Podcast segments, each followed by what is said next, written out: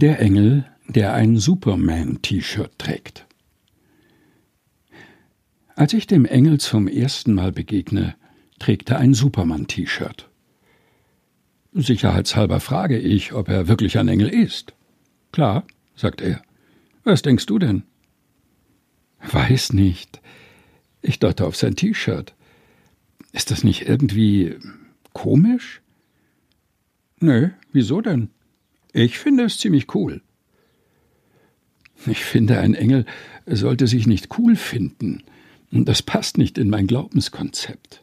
Ha, ruft der Engel. Daher weht also der Wind. Offenbar kann er Gedanken lesen.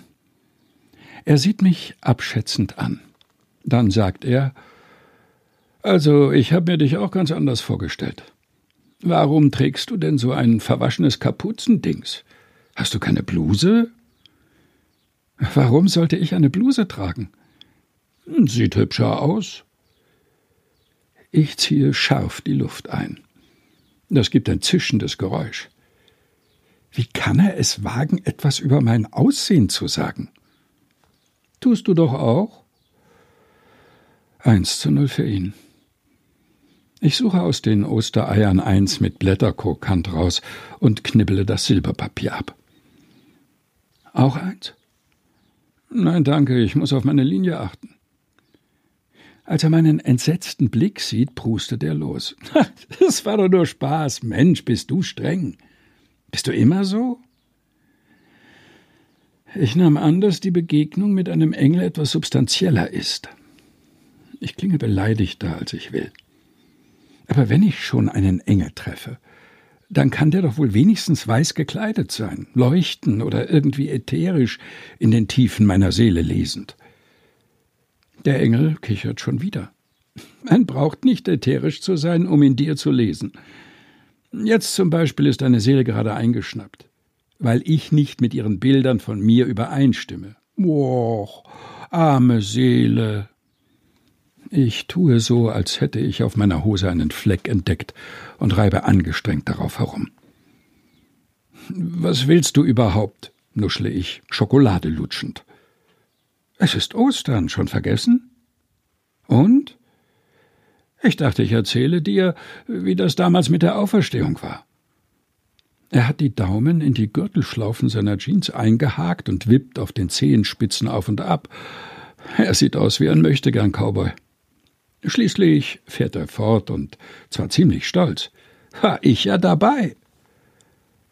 Ach, ich höre auf, an meiner Hose zu reiben. Das ist ja interessant. Ja, nicht? Er strahlt, als sei er der Auferstandene persönlich. Bist du bereit? Bereit? echoe ich. Wozu? Bereit zum Zuhören. Ich nicke. Was bleibt mir auch anderes übrig? Die Geschichte von der Auferstehung finde ich, vorsichtig gesagt, unausgereift. Schon immer.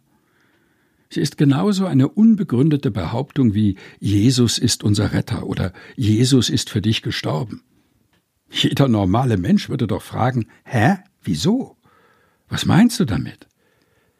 Christen tun das wahrscheinlich aus Höflichkeit nicht. Dabei hat so ein leeres Grab doch etwas von einer Zaubervorstellung. Schwupps ist das Häschen verschwunden und schwupps holt es der Zauberer aus dem Hut. Das ist natürlich ein bisschen despektierlich, aber im Kern trifft es die Sache schon. Gut, sage ich, ich bin bereit.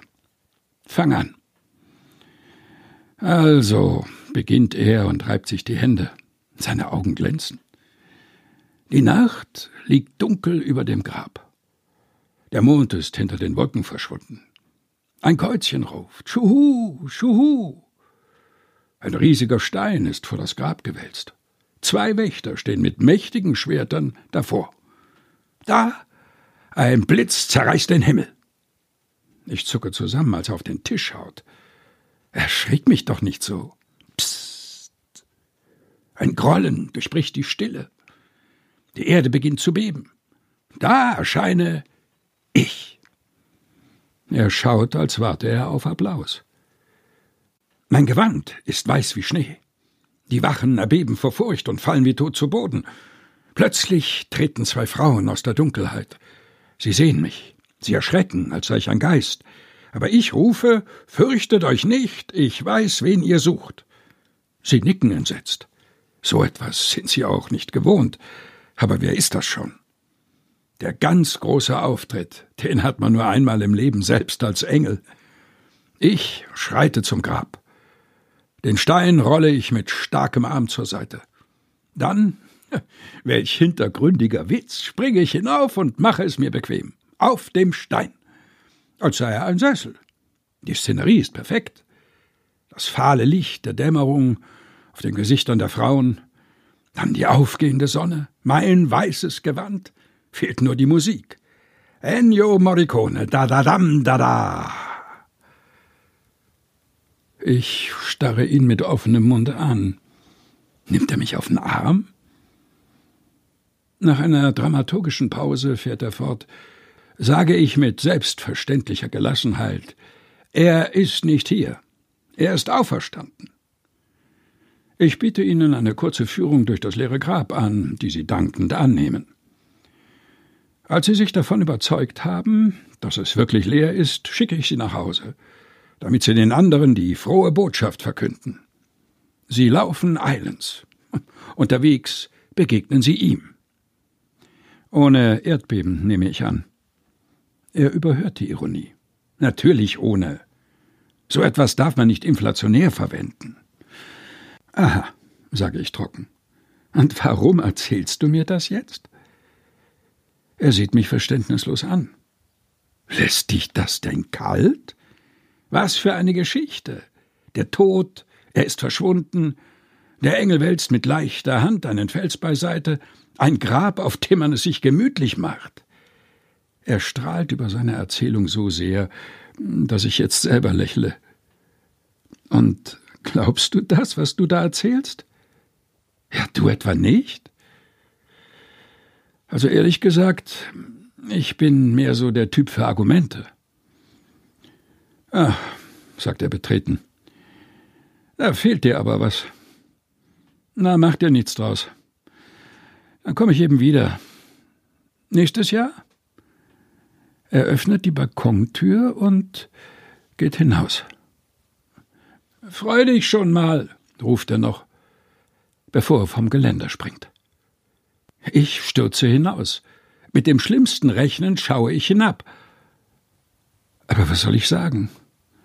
Nichts. Gar nichts. Der Engel, der ein Superman-T-Shirt trägt. Gelesen von Helga Heinold. Eine Geschichte aus dem Buch Fliegen lernen Engelsgeschichten aus der Bibel von Susanne Niemeyer. Edition Chrismon